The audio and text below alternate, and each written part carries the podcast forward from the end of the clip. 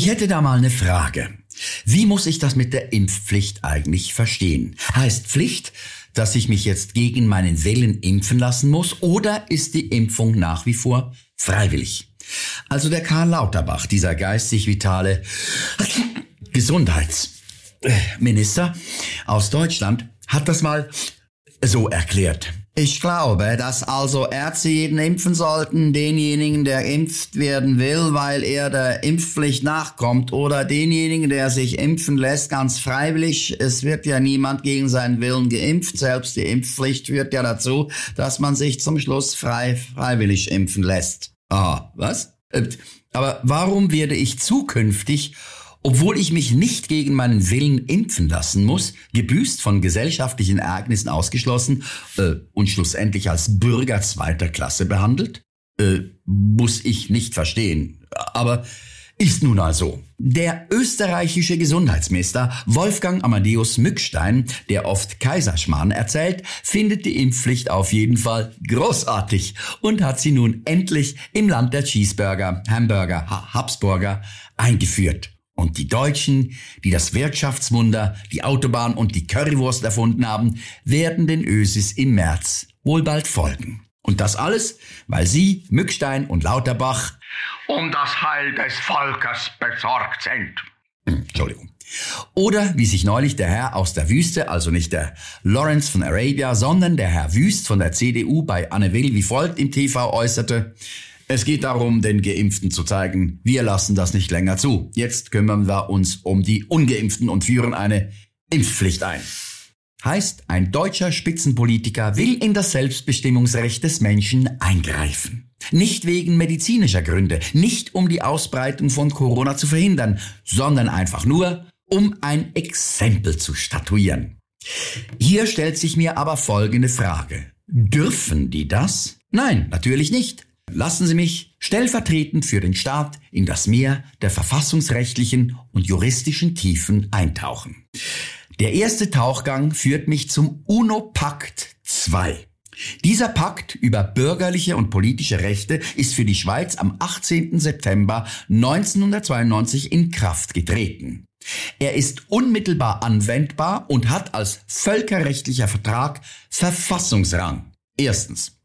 Nach Artikel 7 darf niemand ohne seine freiwillige Zustimmung medizinischen oder wissenschaftlichen Versuchen unterworfen werden. Heißt, ich darf als Taucher bzw. als Staat keinen Fisch, Bürger, ohne seine ausdrückliche Erlaubnis harponieren. Ergo darf ich als Staat nicht in die körperliche Integrität der Bürger eingreifen. Selbst ein Arzt bedarf bei einem medizinischen Eingriff oder einer Impfung immer der Zustimmung des Patienten. Der Arzt ist der Beauftragte des Patienten, also gilt das Auftragsrecht. Er fungiert als Berater und darf den Patienten nur dann anfassen, wenn ihm dieser seine explizite Zustimmung gibt. Das würde auch dann gelten, wenn alle Behauptungen der Mainstream-Medien und der Politik betreffend Carola und der Impfung zu 100 Prozent wahr wären. Einzig meine Frau ist von dieser Zustimmung befreit. Sie darf mich nämlich immer unsittlich. Zweitens.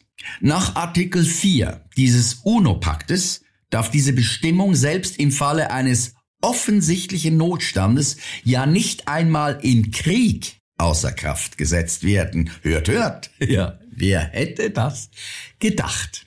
Drittens.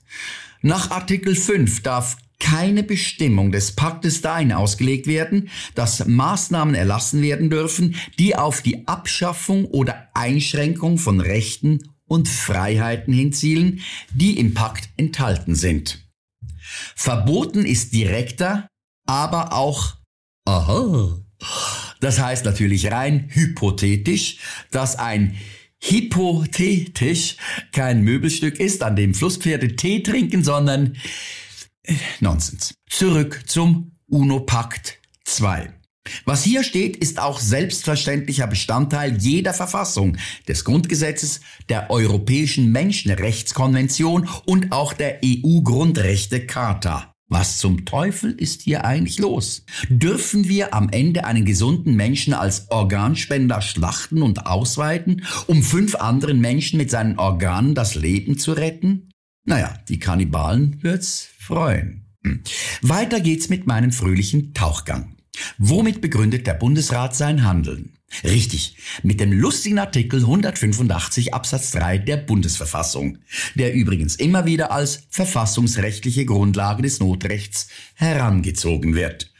Und wie wir ja aus dunklen Zeiten wissen, stehen die Zahlen für die Buchstaben im Alphabet. So ist 1a und 8 H, A.H. Kommt mir irgendwie bekannt vor. Und dann wäre da noch die 5. Und die steht für den Buchstaben E. E wie Egal.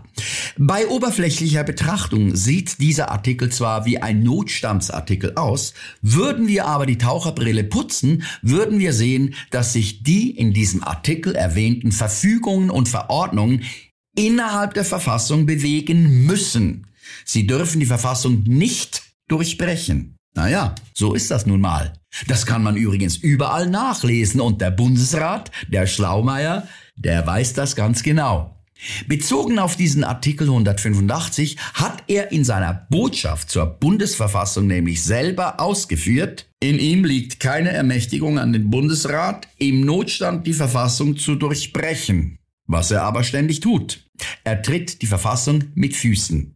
Denn für Eingriffe in die Verfassung sind nicht der Bundesrat, auch nicht das Parlament, sondern, wie wir alle wissen, Volk und Stände zuständig. Es gilt der Grundsatz, es gibt kein Notrecht außerhalb der Verfassung. Holen wir noch einmal tief Luft.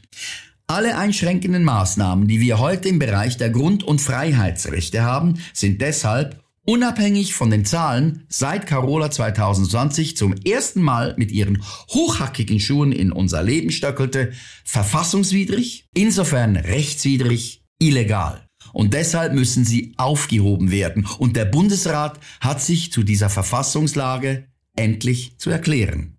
Das ist kein Wunsch, sondern eine Forderung.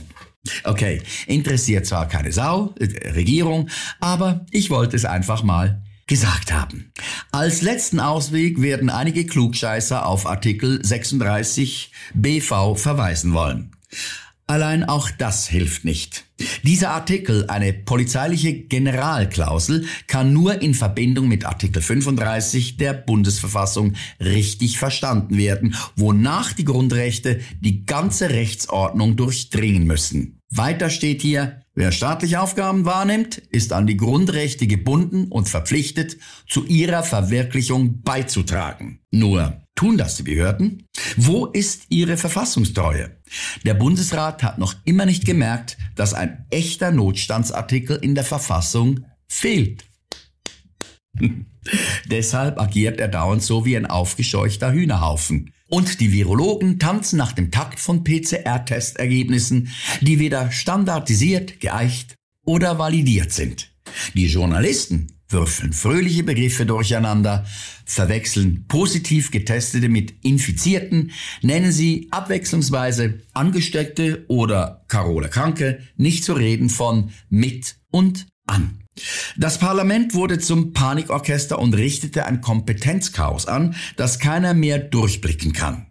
So führt man nicht in eine Krise. So führt man überhaupt nicht, außer man ist ein Versager. Das aber können wir uns auf die Dauer nicht leisten. Für mich stellt sich zum Schluss nur noch eine Frage. Wenn der Staat auf eine Impfpflicht besteht, haftet er dann auch für Impfschäden?